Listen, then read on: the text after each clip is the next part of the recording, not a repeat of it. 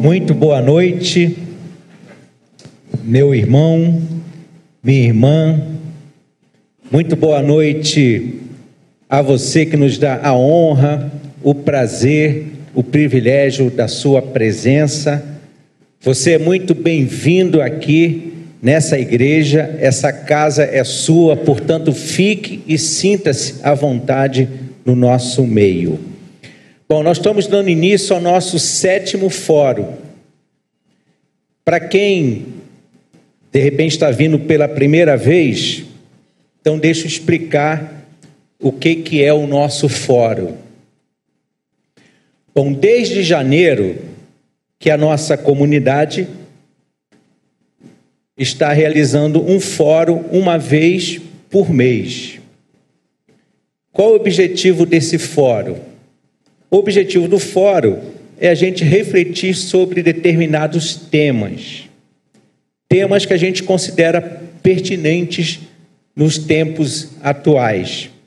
Já tivemos aqui, só para vocês terem uma, algumas ideias de alguns temas que nós conversamos aqui. Já conversamos sobre a, a dimensão política da fé.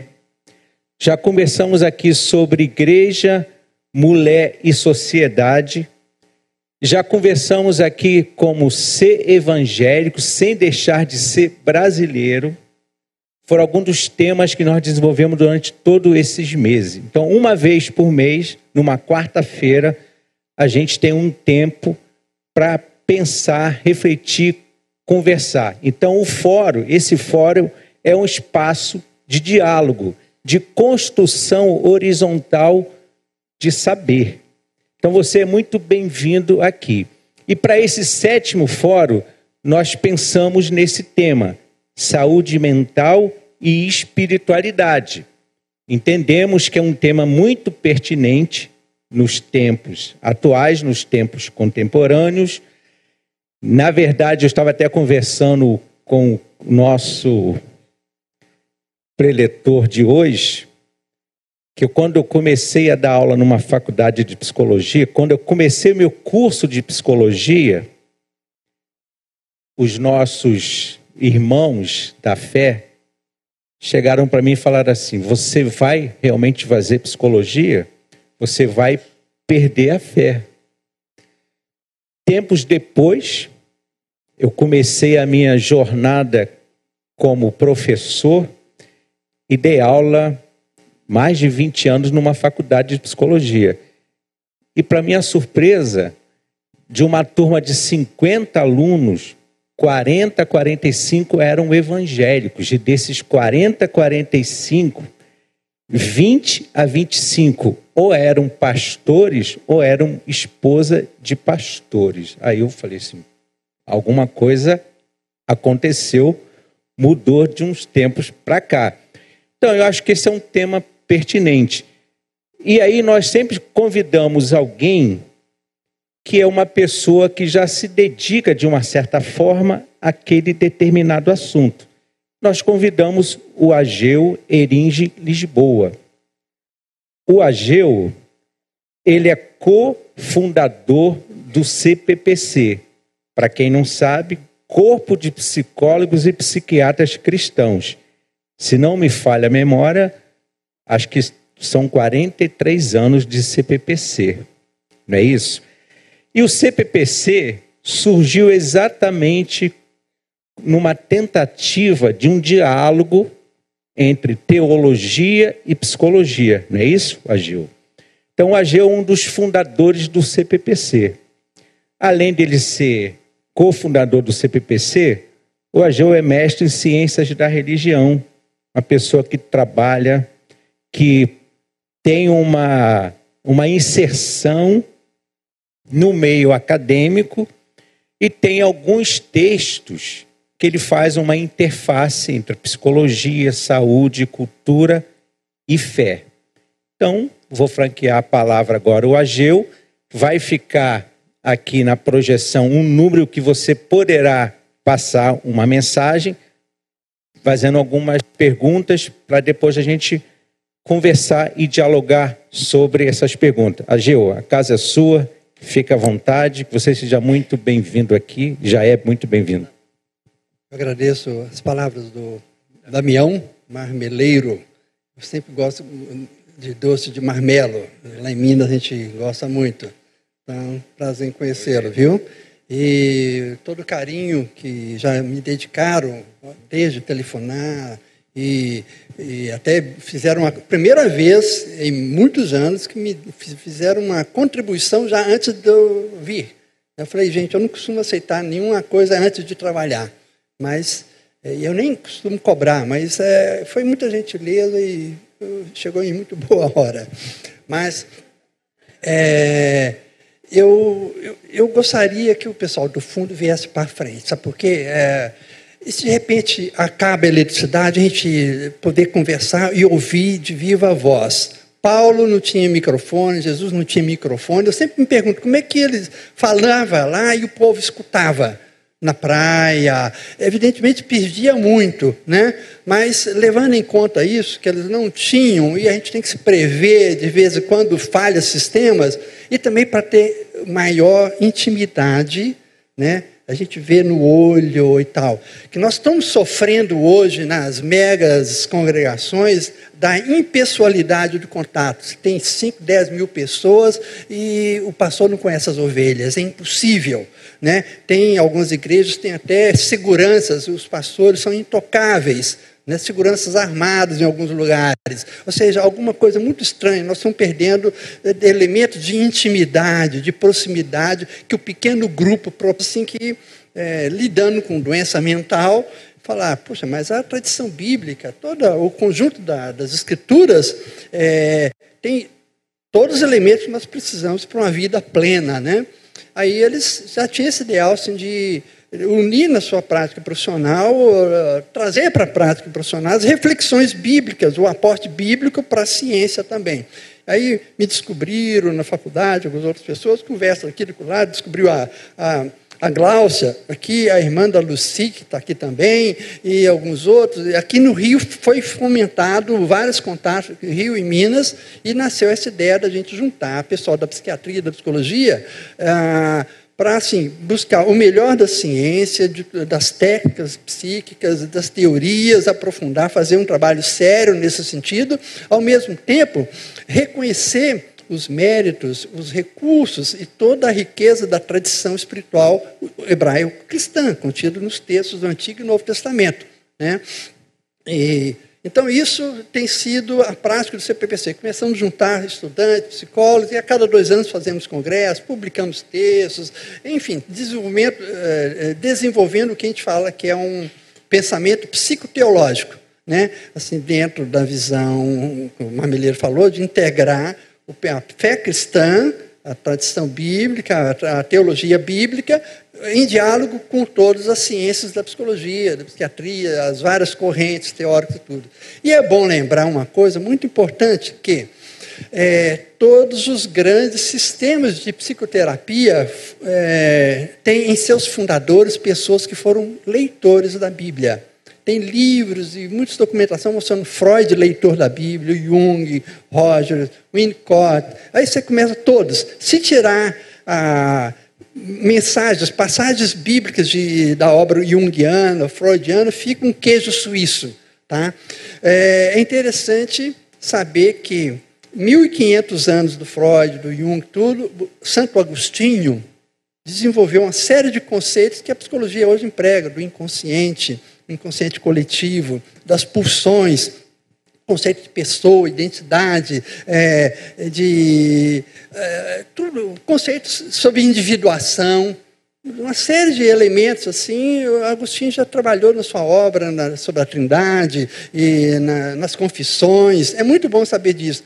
Winnicott era professor de escola dominical, né? Ou seja, é, há uma matriz bíblica na, na, no fomento do que há de melhor na psicologia científica hoje. E os psicólogos não sabem, viu, gente? Vocês têm que contar isso para eles.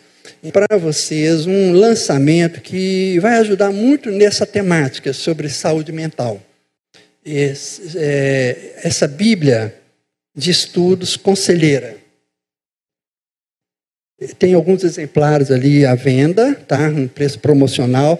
Isso é resultado de 14 anos de trabalho, de pesquisa de 18 psiquiatras, psicólogos e psicanalistas evangélicos. Tem três, eh, um argentino, um, uma antropóloga e psicóloga é, equatoriana, não, venezuelana, e um teólogo e psicólogo é, equatoriano, Maldonado. E o argentino é o Carlos Hernandes, e os outros 15 são brasileiros. Gente com 30, 40 anos de experiência clínica, vários são docentes de universidades e cristãos. Né? Então, ah, nós nos debruçamos sobre todas as passagens bíblicas, produzindo notas e comentários numa perspectiva psicoterápica. Então, isso aqui vai ser de muito. É, é, vai ser um recurso muito valioso para quem trabalha com aconselhamento, mas também para a pessoa comum se entender a partir de um, da ótica bíblica. Tá? Isso foi uma grande honra que Deus nos concedeu poder fazer esse trabalho né, nessa, nessa equipe, coordenada pelo Dr. Carl Kepler, lá de, de Porto Alegre. Então, saúde mental e espiritualidade. Hoje tem havido uma, muitos estudos é, acadêmicos no mundo inteiro, milhares de estudos, aliás, que depois é, tem algumas pessoas fazem uma, um, um, estudo sobre os estudos, né? E, e vê e sintetiza o que, que são achados de dezenas de milhares de pesquisas que relacionam variáveis religiosas e questões de saúde. E, invariavelmente, ou, constantemente, os estudos são assim, frequentes na descoberta, na afirmação dos benefícios para a saúde, de modo geral, das pessoas que professam fé. Tá? Independente da, da fé.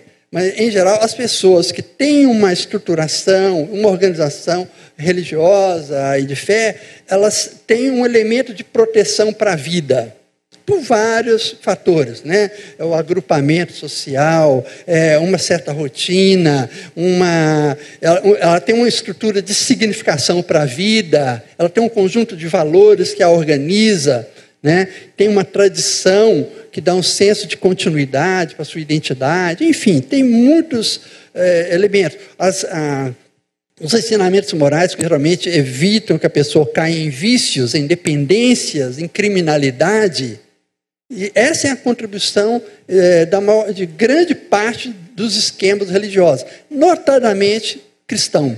Eu participei de, de um curso lá em, em, Campinas com o Dr. Paulo Dal Galarrondo, da Unicamp, que é um dos mais é, conceituados psicopatologistas, né, autor de livros sobre é, psicopatologia e religião. E nos, uh, nos estudos dele tem a evidência lá de que entre pessoas sem crença religiosa, espíritos católicos, evangélicos, a juventude evangélica é a mais é, protegida em relação à violência, dependência de drogas, sexo ilícito, essas coisas todas. Ou seja, a, a convivência na igreja agrega alguns fatores de proteção e de resiliência fatores de prevenção à criminalidade, a sexo incerto, a gravidez precoce, a dependência de droga e todas as sequelas que acompanham um estilo de vida assim anárquico, né? Então, é, sem saber, os frequentadores de igrejas, jovens, adolescentes, crianças, adultos, são beneficiários de um extra Vem aqui na igreja para adorar a Deus, para ser instruído na palavra, para louvar. Ao vir a um culto, nós estamos fazendo uma confissão de uma dependência nossa, existencial, de Deus. O supremo poder, o Criador, aquele que governa tudo. Nós reconhecemos uma, uma impotência nossa, né, uma necessidade profunda eh, em relação à existência, que nós dependemos da ajuda de Deus, que nós não nos bastamos. Primeiro, nós nem nos fizemos, nós aparecemos por aí um dia. Pai e mãe nos geraram, a gente não sabia de nada, as pessoas nos criaram, nós nascemos tão fragilizados. Né? Uma mãe nos cuidou, uma cuidadora, um pai, um sistema familiar, Né? Alguém nos maternou, nos cuidou, e aos poucos nós fomos aprendendo a ter uma consciência de, de, de ego, uma consciência de que eu sou gente. Eu pensei, a partir de seis, sete meses, eu olhar no espelho, ver a mãe, ver alguém, olha, eu vou descobrindo que existe um eu que eu sou uma pessoa com uma identidade própria. Eu sou distinta da mãe, do pai, do cachorro, do gato. Tem eu, tem o outro e tem as coisas. É, aos poucos, a criança que nasce totalmente dependente, sem consciência de nada, é, nos embates da vida, com fome, troca fralda, frio, come, vai crescendo, é, ela está sob os estímulos da cultura e da família, daqui a pouco ela está balbuciando, está engateando, ela aprende a linguagem, ela vai sendo então moldada pela cultura, né, pela linguagem da família, pelos valores da família, pelas atitudes do pai e da mãe, para uma tessitura afetiva, que vai constituindo o senso de identidade desse, desse bebê, dessa criancinha, e, uh, e aí a gente vai seguindo uma longa escala evolutiva. Desde é, o primeiro momento da fecundação até o nascimento, foram milhões de, de, de divisões, multiplicações celulares. De uma única célula são milhões depois, e o feto aos poucos vai tendo as características nitidamente eh, humanas, visíveis, na terceira, quinta, sexta semana, né, 12 semanas. É, a vida é um contínuo, assim, desde o início, né? E, e, nasce essa criança, um, sete meses, oito meses, nove meses, e de alguma forma, né, tem criança nascendo com quatro meses, às vezes incubador, um milagre da vida, e, e se viabiliza. É um grande argumento nosso a favor da preservação da vida em todas as suas fases, contra uma cultura hoje abortiva, de descarte da vida, né? uma cultura é, assim meramente mercantil ou lúdica e sem responsabilidade. Né? É, a gente percebe que a, a formação da vida dentro da mãe é um, um mistério complexo, muito lindo, muito lindo, e tem que ser protegido sempre. Né? Ah, Hoje já se percebe traços de personalidade em fetos, através de uma série de medições de, e também de, de memórias é, é, perinatais, que é possível perceber de, ah, que cada feto, cada bebê já tem uma certa personalidade que vai se desenvolvendo ao longo do tempo. Agora, ele nasce num ambiente né? Sai do útero, vai para o berço, do berço ele ronda a casa, da casa ele depois começa ir para a casa dos, dos, outros, da casa vai para a rua próxima, do, da, do bairro, a cidade, e de um tempo ele ganha o país, e aí com lá para 17, 18, 20 anos ele ganha, já é capaz de ganhar o mundo, de ir para outros cantos. Né? É um processo de desenvolvimento, um contínuo é, tirar aquilo que envolve, né? igual casca de cebola.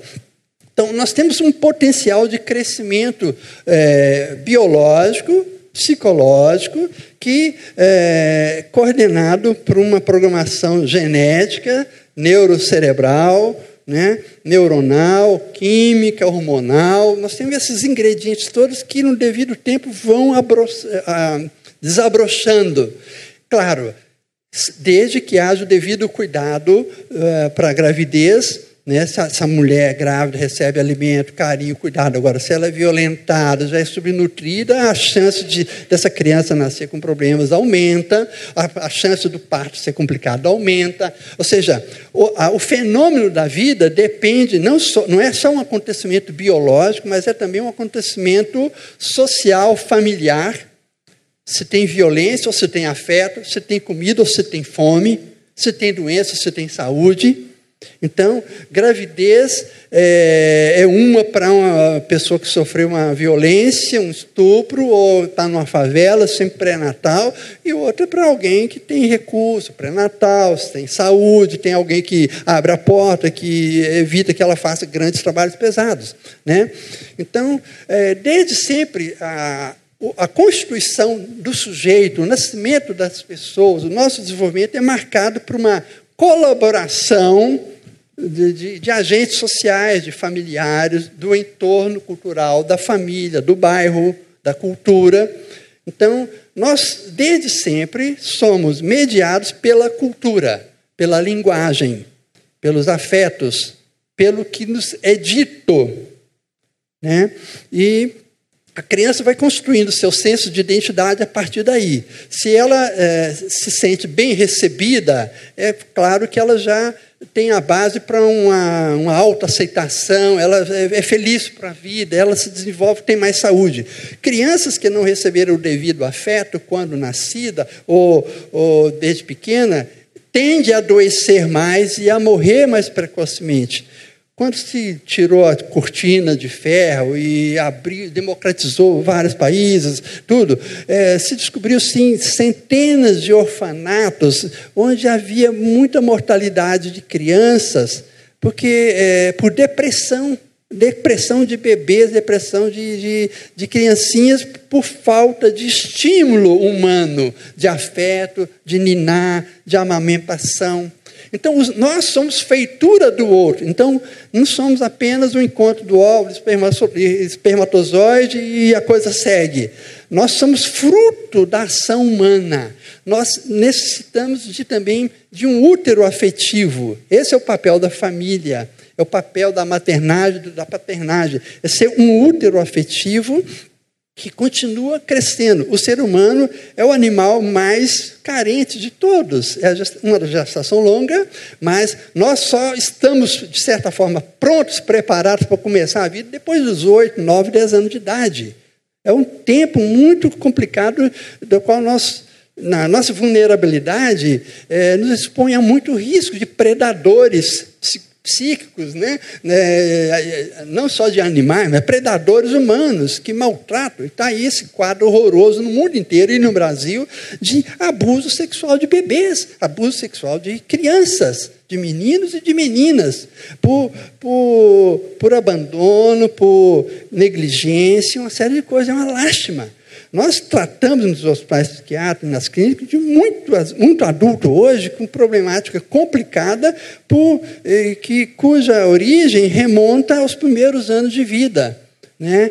palavras duras, ambiente afetivo frio, falta de colo, muita desordem psíquica, muita desordem de ordem é, sexual é, se instala devido à falta de bons modelos, de boas palavras constituidoras. As boas palavras que reforçam é, que dão segurança para a criança, para o adolescente, que é, é, é bênção. A, o, a bênção significa, significa o bem dizer, o bem dito, a palavra dita de bom modo, isso abençoa, dá vitalidade. Agora, o que, que é uma maldição? A maldição é o maledito, maldito, é o dito de mau jeito, né? a palavra agressiva, demolidora, crítica. Né? Isso vai causando um rebaixamento de, de, da autoestima da pessoa ou vai disparar nela processos psicóticos. Né? Então, nós somos fruto também das palavras, do ambiente afetivo, do, do clima uh, afetivo, uh, amoroso da família. A criança vai presenciando os tipos de toque, de abraço. Tem família que é muito rígida, não sabe abraçar, não sabe beijar, não sabe dar colo, né?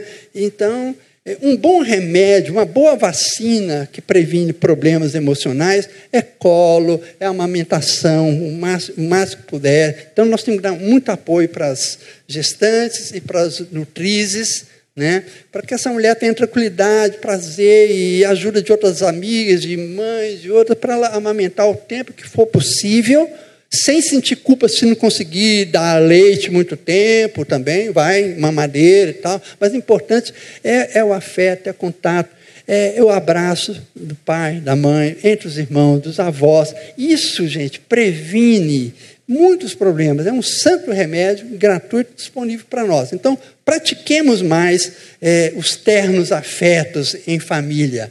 Né? Isso é saúde. Bem, correndo no tempo e no tema, é, nós passamos por várias fases, até os 97 anos de idade, né? Cada etapa tem seus desafios, suas possibilidades, seus limites. Né? A criancinha, então, depois algum tempo começa a balbuciar, ecolalia, falar, e ela gatinha, depois fica em pé, anda, depois corre, depois dá salto, corre, pula, né? E são etapas assim. É claro que tem aquelas pessoas que vão apresentar uma, uma lentidão de processos, um certo retardo, cada um tem um ritmo, e a gente não pode ficar usando muitas tabelas rígidas e ficar cobrando, não.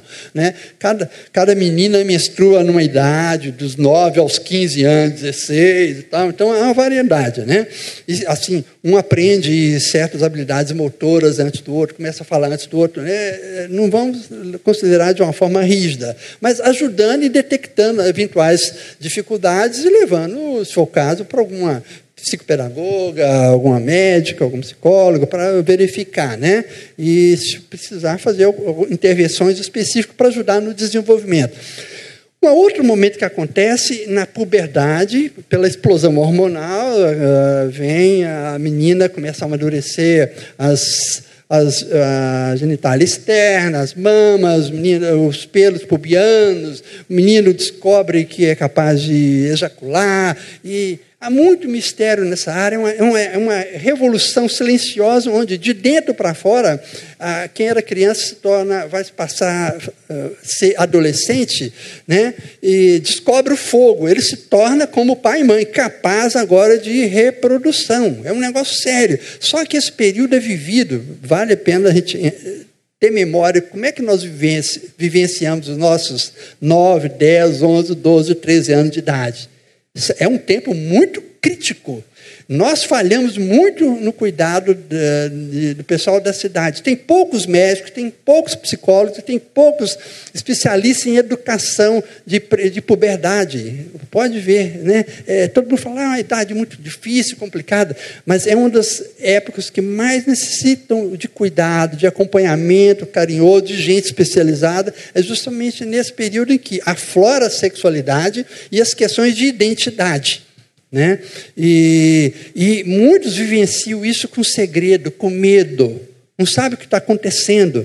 Hoje tem muita informação, as escolas dão, revista, televisão, tal, tal, tal, mas não é suficiente. Tem que ser uma informação científica direcionada numa linguagem que a criança possa entender. Inclusive, a sexualidade tem que ser instruída desde dois, três anos de idade para evitar abuso. As crianças têm que adquirir uma noção do, de sexualidade para que ela possa se proteger contra toques e manipulação indevida, né? de, de parentes, de cuidadoras, de empregadas, de, de quem quer que seja sabe? É, então tem que ser criado um vínculo de confiança entre mãe e pai, é, e o filho, certas avós, certas tias que têm a cabeça no lugar, entende? É, é, Para essa criança poder se abrir, falar, conhecer, saber o que, é que acontece, não pode ser mantida na ignorância. Sexo também é assunto de criança. Não o sexo colocado na televisão, na pornografia, o que é dito por aí. Mas ao passar na rua, tá no shopping, ela vai ouvir palavrão, ela verá imagens aí na televisão, no WhatsApp. Então nós temos que antecipar e explicar os processos de, de geração de vida e de cuidados, o senso de autocuidado desde cedo, para que ela não seja abusada tá? que ela saiba enfrentar e ela tenha orgulho de ser o que ela é, aquela autoestima. E aprender a contar para o pai, para a mãe. É, isso é, é, um fator de segurança muito importante, está na agenda aí de vários países. Né? Porque a rede de pedófilos está ativa e a perversão tem crescido. Bem, adolescência é, é um período de afiançar a própria identidade adolescência antes de até os 17, 18 anos. Agora está indo é, nos shoppings do Rio de Janeiro, de São Paulo, está indo até os 40 anos, adolescência. Né? Tá, a sociedade está ficando assim, muito estranha. Né? E a dificuldade de se tornar adulto está muito grande hoje. Né? Há 30, 50 anos atrás, uma pessoa com 25 anos era um adulto, assumido, ele tinha um certo nível de responsabilidade, compromisso. Hoje, o pessoal aí de é, de 30 anos está querendo andar de skate na rua, é, aquele chapéu para trás, é, preocupado com estética. E está é, muito diferente. Quando a gente pega fotografias de, de, de faixas etárias e compara em outras décadas, a sociedade está mudando muito. Tem coisas bonitas, interessantes, mas outras é preocupante com relação assim um tipo de infantilização dos adultos e adultização das crianças. É uma inversão muito terrível, perversa, né? E o fato que o adolescente tem o desafio, então, da escolaridade, aprender equação, de, de, de, o letramento e também, assim, a autodefesa com relação à sexualidade, também a manifestação uh, de sua feminilidade, de sua masculinidade. E feliz é aquele que tem bons modelos de homem e mulher em casa. Assim, um pai decente, um pai presente, uma mãe sábia e que está com a filha, está com o filho, que é, gosta da casa, gosta do trabalho, aquela mulher sábia de provérbios que não era uma dondoca dentro de casa, não era uma mulher dependente de marido, é uma mulher que sai, trabalha, que pensa, que lê, que cuida dos filhos. Né? É um modelo de, de mulher assim que a gente precisaria multiplicar um pouco mais. Né? Não é uma mulher dependente de marido, ela pensa pela própria cabeça também, mas que tem uma boa relação com esse marido. E também o, que os meninos possam ter um modelo de pai presente, íntimo, trabalhador, cooperativo, não machista, que tudo vira. É, tem que existir para satisfazer o poder desse homem.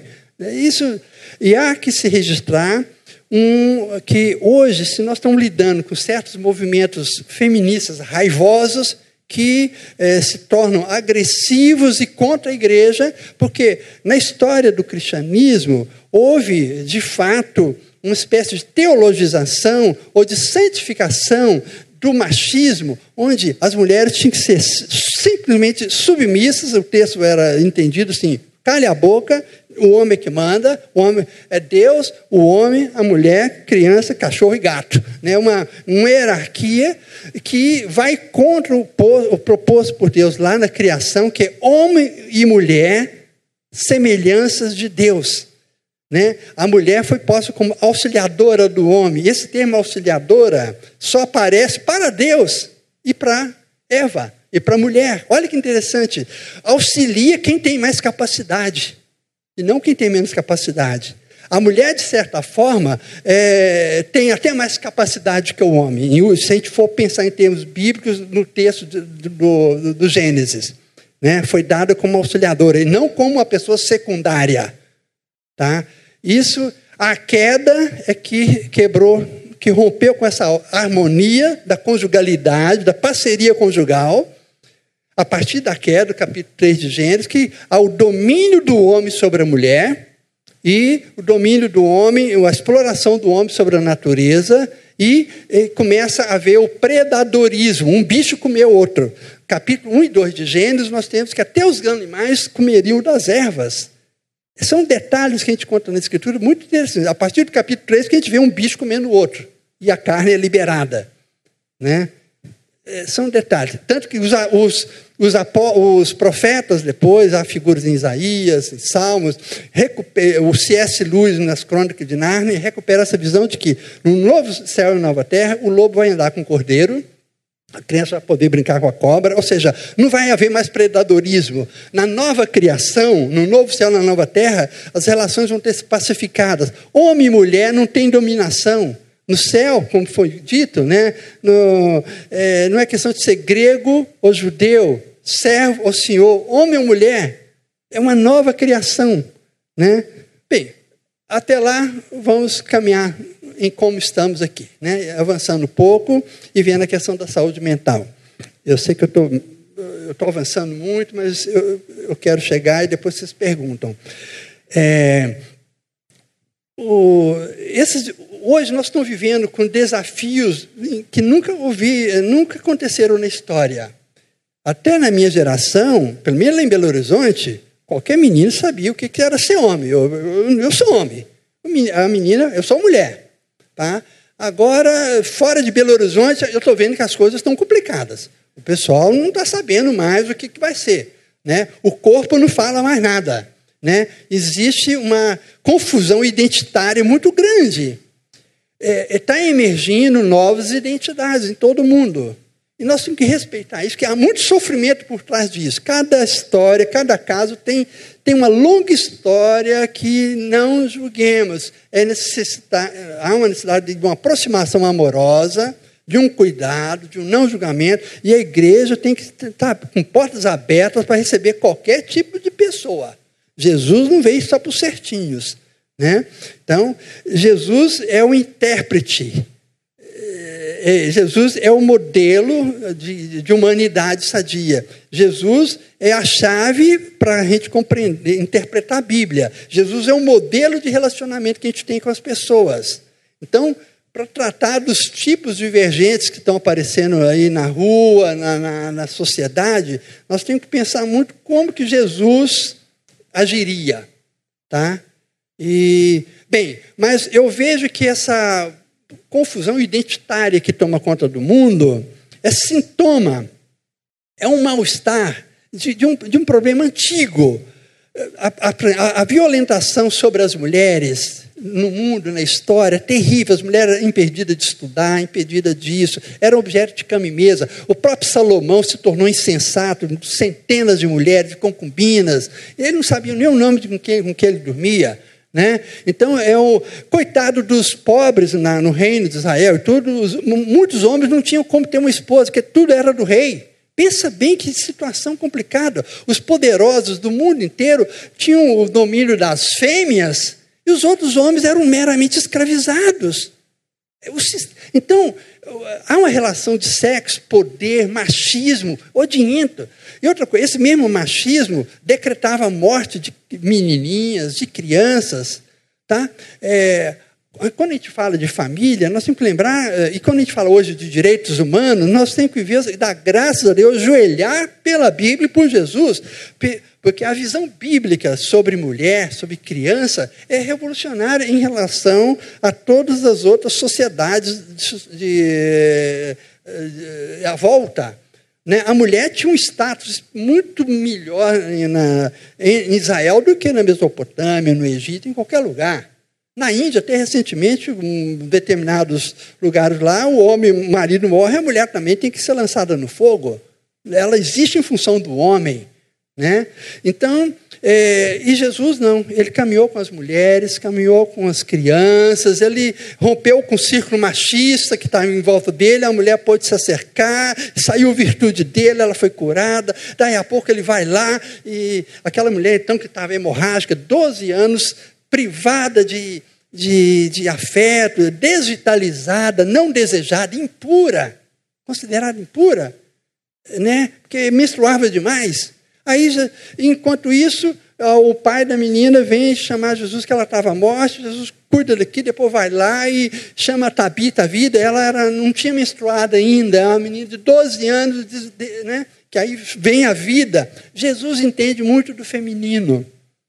É, por isso que ele transitou muito bem Maria, com Marta, com Madalena, com é, várias outras mulheres, que é relatado no, no, Novo Testamento. Jesus conhecia muito das mulheres, as mulheres eram fascinadas com ele. Né? As crianças. Os, o, o, outra pessoa que era fascinada por Jesus, os enfermos, os doentes mentais da época, os endemoniados. Eles tinham um fascínio por Jesus, porque de alguma forma Jesus ia acolhê-los, ia libertá-los, ia dar cidadania para eles, ia integrá-los ia tocá-lo com a mão. Jesus curava com a mão, pôs até saliva no olho, eh, no, no, nos olhos de um cego. E repetiu duas vezes. Aquele homem viu as pessoas como árvore. Depois, não, não é bem assim. Foi lá, tocou de novo. Ah, agora eu vejo atentamente. Árvore, árvore, o humano é humano. Né? Às, às vezes eh, parece que deu um trabalho, deu um milagre em duas etapas. Então, Jesus nos conhece. E foi especialista em sofrimento, em sofrimento humano, em excluídos. E agora, vamos entender, todas as sociedades, desde a pré-história até hoje, funcionam com esquemas de poder, segundo um predadorismo instintivo, natural, onde o, o forte domina o fraco, Né? E isso foi captado pelos cientistas políticos que falam: o homem é o lobo do homem. Se deixar, se não tiver uma ordem simbólica organizando, lei, polícia, educação, é, as pessoas passam por cima uma das outras. Qualquer caos, um blackout, qualquer situação de terremoto ou, ou, ou desastre, a gente vê em outras partes, mesmo no Brasil, uh, o tumulto social que se estabelece, as pessoas invadem, tomam leite da criança. Marmanjos invadem estupram, matam.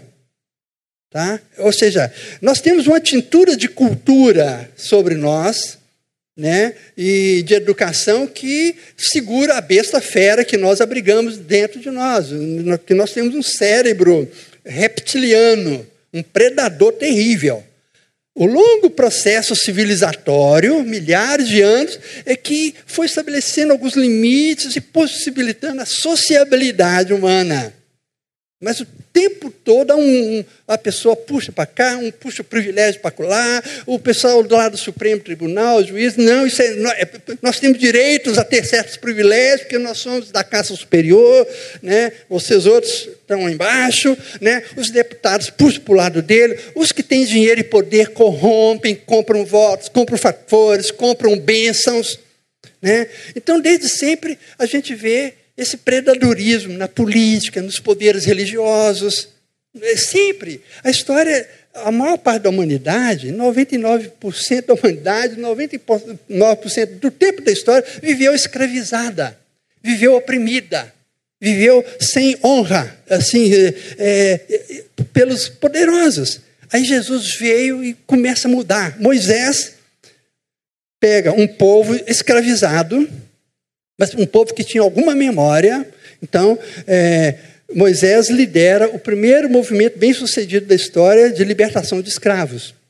Traz aquele povo confuso, é, já, né, e, as caminhadas no Êxodo, nós vemos assim como que exemplificam a,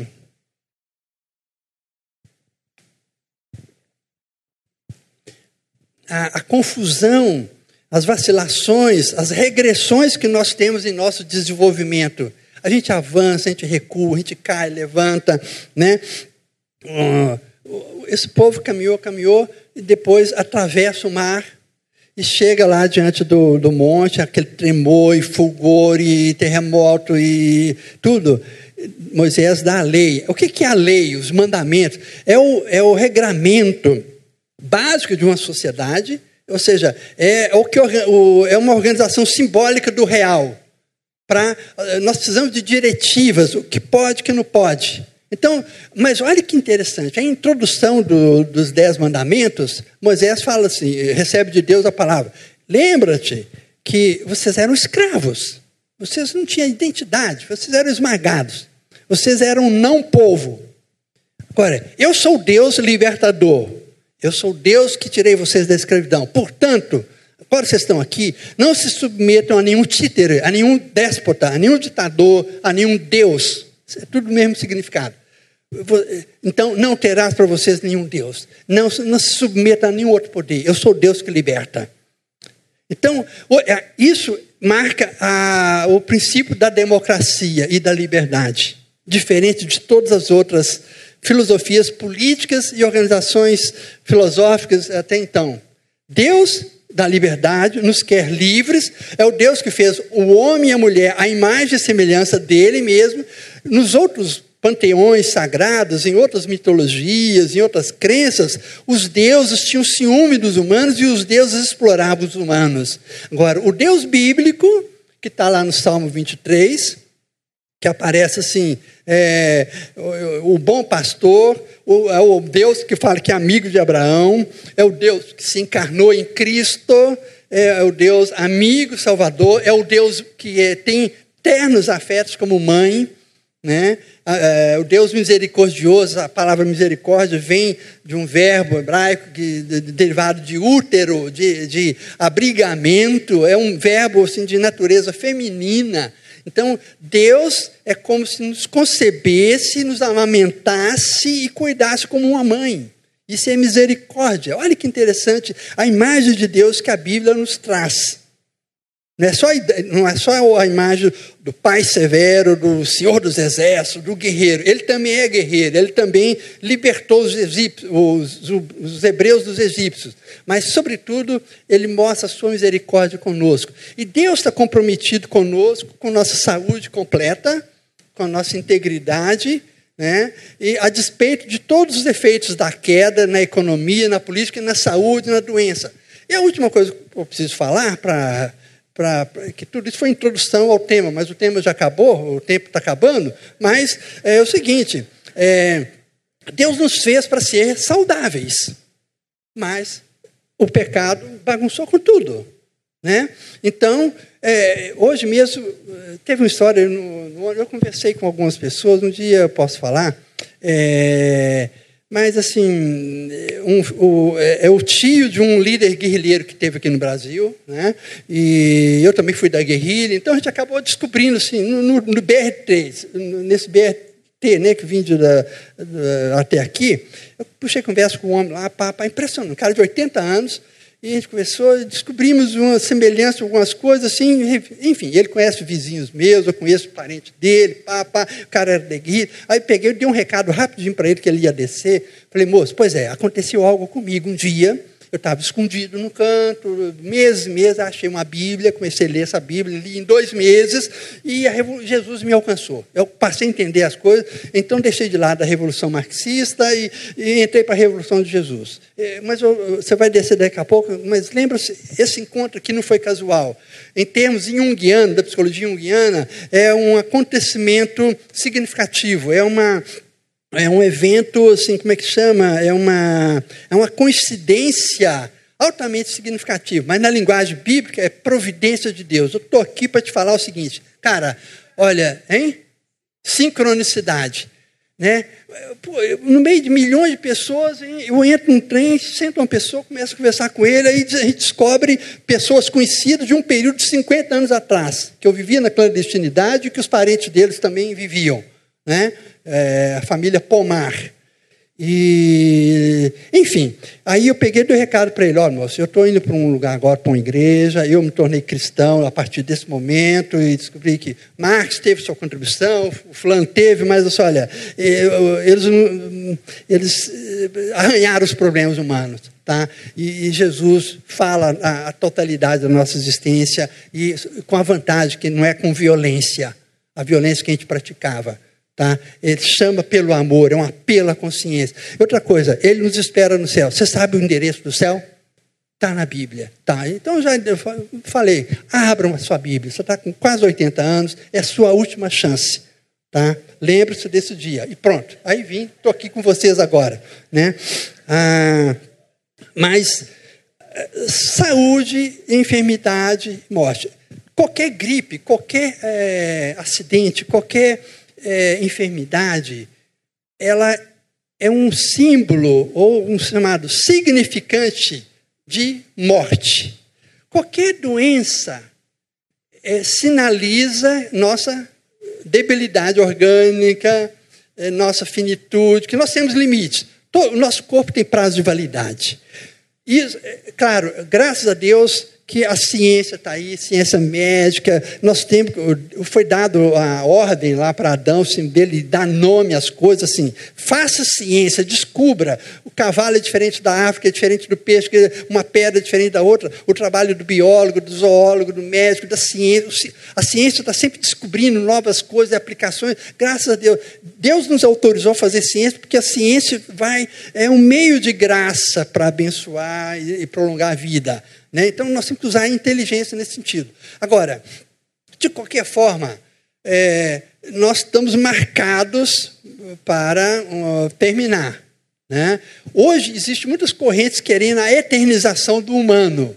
E há muitos cientistas acreditando que será possível a gente trocar peças de reposição, colocar um olho diferente, um respirócito, troca, uh, troca de coração, tal. Isso é possível encontrar hoje uma pessoa com 80% dela com material não biológico mais, prótese, é, plástico, coração de plástico, não sei o quê. Isso cada vez é mais possível. Daí um tal de Cusvaio, um tal de Yuval Harari e muitos outros já estão propondo o seguinte, que estão vislumbrando a eternização do homem. Olha que não pelo feito de uma ressurreição, de coisa assim, mas por fruto da ciência. Olha que interessante, hein? Essa ilusão, é, essa nova desejo que está se crescendo atualmente. Né? Tem muitos textos sobre isso, mas nós estamos observando também que está surgindo um tipo humano diferente já nas ruas. Um amigo meu aqui do Rio me escreveu recentemente e falou, Gil, ele me contando o caso que a filha dele, de vinte e poucos anos, se declarou que ela é trans. Né? E é um homem sério, família boa, tem tudo, ele está atordoado. Vizinhos meus também, a filha é, declarou trans, já está no processo lá de bloqueio hormonal. Nós estamos vendo uns tipos assim que é, se diz que eu não sou homem, eu não sou mulher, eu sou agênero, eu sou bigênero, é, assim, eu não sou nada. Né? É como um direito de afirmação de uma identidade que ele nem sabe o que, que é. Mas o fato é que agora o sujeito vai, corta a língua, ele faz um tipo de modificação, introduz um chifre, coloca um chip. Então, nós estamos numa fase que as pessoas estão fazendo experimentações em si mesmos. É, uma dificuldade em se aceitar como humano. Essa proposta, desde cedo, foi posta lá para. A serpente colocou lá para Adão e Eva. Não, esse papo de Deus aí, que vocês não podem, isso, que vocês têm ter uma certa limitação, obediência, não pode é, avançar naquela árvore, né? Não, é, mas comer disso, se aproveitar disso, você se tornará como Deus. Ou seja, lançou uma insatisfação neles, assim, eles não se contentaram em ser meramente humanos, querem ser Deus. Na doença mental, tem certos quadros paranoicos e é muito comum, não paranoico só de que está em hospital, assim, internado, ou com medicamento, mas a maior parte dos ditadores ao longo da história do mundo, Hitler, Stalin, Pinochet e alguns outros mais próximos da gente, outros, ou candidatos a ditador, eles têm um delírio, um delírio megalomaníaco, eles se acham importantes e alguns se acham Deus. Os Césares eram adorados. Né? Os faraós eh, se consideravam filhos de Deus. Os demais eram humanos, por isso que podiam ser explorados. Aí Moisés falou: não, isso não. Deus fala: todo mundo é imagem e semelhança de Deus, não é só o faraó, não. Né? Então, eh, mas hoje, com a tecnologia, nós estamos ah, num movimento assim de afirmação de uma autonomia humana radical, é, através de próteses, com direito. Eu tenho direito de suicidar. Eu acho que um adulto tem direito de suicidar, se ele quiser. Tá? É, não tem direito de matar o outro. É, filosoficamente, eu acho que as pessoas têm direito a se decidir se querem viver ou não. O próprio José falou: escolha a vida ou a morte. Tá? Eu estou escolhendo a vida. Quem quiser escolher a morte, que escolha. Tá?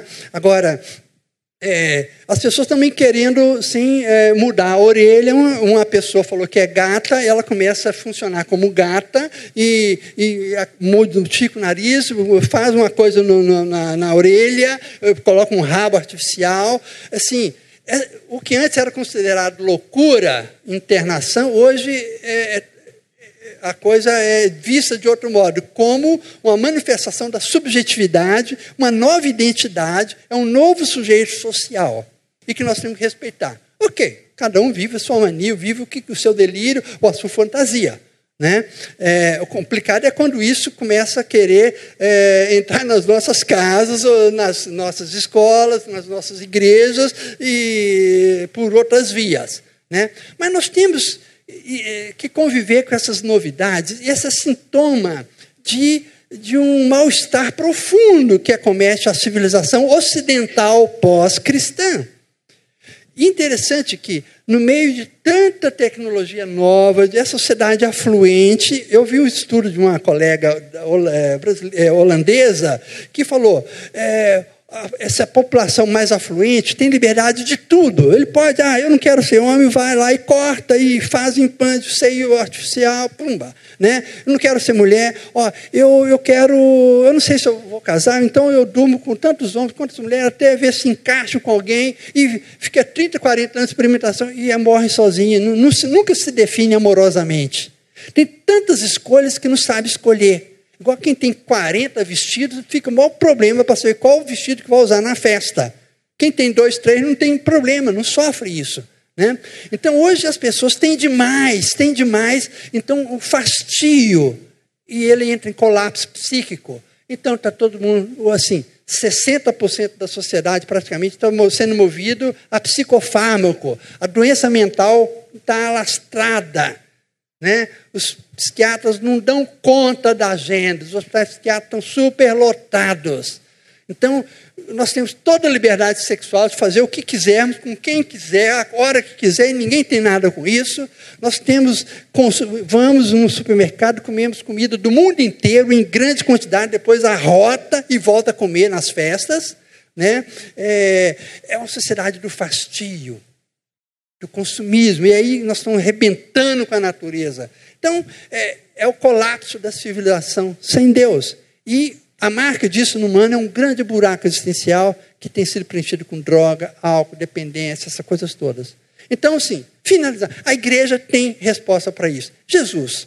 Ou seja, nós temos de alguma forma é, ir no corpo a corpo, é, ir atrás dos amigos antigos, dos parentes que a gente não visita, de vizinhos, nós temos que perceber que eh, as coisas, os tempos estão se acelerando. Nós cantamos muito sobre a volta de Cristo, mas assim, o que, é que nós fazemos de forma responsável por aqueles que estão aí no fundo do poço? Os suicídios estão aumentando violentamente nas universidades. Né? No meio de gente rica e abastada, suicídio é, é uma coisa assim, alguns demoram, mas assim que tem muitos outros prazeres, mas as pessoas estão entrando em colapso. E nós temos a palavra viva.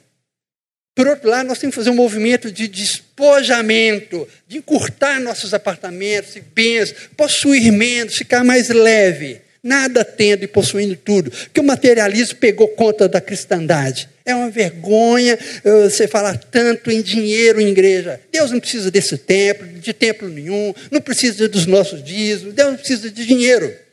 Né? Nós temos que entender isso, é libertador. Nós precisamos, ele habita no nosso coração. O templo dele é o corpo, né, onde habita o Espírito Santo. Ele está presente onde houver dois ou três reunidos no nome dele. Não falou que é no templo, não. Embora os templos possam ter uma função social, educativa, a gente reúne, tudo bem, mas em último caso, prepare-se para não ter templo, mas ter a sua casa como um lugar de adoração, de encontro, de afeto. Tá? Isso é que garante. Outra coisa, nesse processo, é, como é que o povo hebreu sobreviveu milhares de anos na diáspora e com todas as tentativas de destruição, porque nas casas, em geral, havia momentos de leitura da Torá, da lei e dos profetas. E se nós praticamos, pra, pra, pra, nós desenvolvemos práticas devocionais com os filhos, com os avós, em família, é, assim, na simplicidade do café da manhã, à noite, uma, uma tarde, menos televisão, menos coisa, nós vamos recuperar os afetos, nós vamos contar a história dos avós, dos bisavós. O pessoal hoje sabe detalhes da, de histórias das amantes do Neymar, ou de uma atriz tal, ou de um jogador tal, ou do presidente, dos, dos filhos do presidente, é, um, restaurante. Detalhes de, de coisa inútil. E mas não sabe a história do avô, da avó, da imigração, ou em que, que a avó trabalhava. Nós estamos perdendo isso. E nós temos que recuperar a família como centro de formação do humano, um centro de educação psíquica, um, um centro de memória, que a memória que vai nos conferir identidade. Então, lembra-te, o Deus de Abraão, o Deus de Isaac, o Deus de Jacó. Deus do bisavô, da avó. Tá? Eu sempre junto meus filhos e conto a história do meu pai, e falo bisavô, e conto, olha, a minha responsabilidade com vocês é transmitir o conhecimento de Deus, está a Bíblia aqui, está orando, agora vocês sigam. Tá? Eu não sou obrigado a deixar, deixar herança material nem nada. A herança cultural e espiritual, sim. Né? E é, isso é revolucionário, se nós investirmos nisso. Aí eles vão sentir uma segurança emocional em suas casas, vão se sentir protegidos por um ethos cristão, por um ambiente seguro, que, é, outra coisa, nós podemos passar para eles o endereço do futuro. Né? Olha, a vovó morreu, o pai morreu, mas você pode encontrá-lo no céu, no paraíso, né? em Cristo. O caminho é esse. Então, essa é a nossa maior é, tarefa como pai, como mãe, que é educar os filhos no conselho do Senhor e dar a direção do céu para eles. Então, um dia nós nos reencontraremos. Olha, a última coisa mesmo. Enfermar, gente, é um costume humano. Morrer também é um costume que nós temos. Agora, nós temos a palavra do, do Deus que se tornou homem e que disse assim: quem crê em mim, ainda que morra, viverá. Tá? Ou seja, nós podemos orar por uma pessoa de 87 anos que já tinha diabetes e acidentou e orar pela cura dele? Eu acho que às vezes não deve. Sabe? É, eu tenho nesses grupos de WhatsApp, pedido de oração, muitas vezes eu falo, gente, vamos preparar para a morte também. É muito importante nós falarmos da morte, temos falar ah, manifestação antecipada de vontade, o que, que você não quer que faça com você se você ficar inconsciente, vai querer ficar entubado, a família gastando dinheiro, sem, sem ter a menor perspectiva médica de cura? Não, não faça isso não. Se você é crente, crê Sabe? Então nós temos que, para, mesmo entre nós, há muita superstição sobre a morte. E nós temos o um anúncio da ressurreição. Então, que o poder da ressurreição nos dê força para enfrentar a perda, o luto, né, as adversidades, sabendo que, ainda que eu ande pelo vale da morte, da sombra e da morte, ainda que eu ando nos vales da angústia, do abandono, tu estás comigo. Essa passagem é, revela uma intimidade que só tem na Bíblia. O Deus bíblico é o Deus que se coloca na intimidade do diálogo do eu e do tu, que nos chama e nos promete uma coisa muito interessante, um sinal de intimidade. Hoje nós temos senha para acessar uma série de documentos. Agora a Bíblia fala de uma senha que nós vamos receber numa pedrinha branca. Vai ter escrito lá um nome só eu e Deus sei. Está lá no Apocalipse. Isso é, um, é, uma marca de uma intimidade e de individualidade. Deus não nos vê como massa, Ele nos vê como pessoa. Né? Então, sabendo que nós temos já a solução para a pecaminosidade, através do sangue de Cristo, nós temos a solução para a morte, através da ressurreição de Cristo, nós temos solução para a crise de identidade, que é a identidade que Deus nos chama de príncipes e princesas do seu reino, é, imagem e semelhança do próprio Criador, e que vai nos chamar para um novo nome, e que nos promete adoção como filhos, nós temos tudo, nós temos tudo, não precisamos mais nada. Agora é levantar a cabeça, enfrentar as vicissitudes, sabe? E ter juízo de não comer gordura, Coca-Cola, encher a pança de cerveja e ficar gastando dinheiro com carro 40, 50, 60 mil, é, essas loucuras consumistas, entende? Precisamos de um choque de realidade, abrir mão disso, investir mais em missões. Sabe? Aí nós vamos ter é, razão para viver. Eu gostaria de ver vocês e, e outros aqui se dispõem a trabalhar em missões, inclusive leigas, como os Médicos Sem Fronteira, sabe? missões batistas de todo lado. Melhor forma de ter aposentadoria é ficar só fazer uns turismos, ir para Disney. Nós temos que desafiar o nosso pessoal para outros sonhos, para outras coisas. Entende? Chega de burguesismo na igreja, de acomodação, o máximo aí para Disney, tem um sítio, churrascada, que é aquela comilança, que coisa horrível. E enquanto tem gente aí na miséria total, entende? Vamos acordar enquanto é tempo. O mundo está clamando aí, você vê o Rio de Janeiro está tomado pela bandidagem política e milícia, entende? Vamos acordar. Né? Assim, eu sinto angústia pelas dores do parto que estão acontecendo aí. Entende? Vamos, na real, é, o evangelho é revolucionário sempre. Que Deus incomode vocês, alegre vocês. Nós temos um poder que nos acompanha, a presença dele contínua, todo dia. Amém? Amém.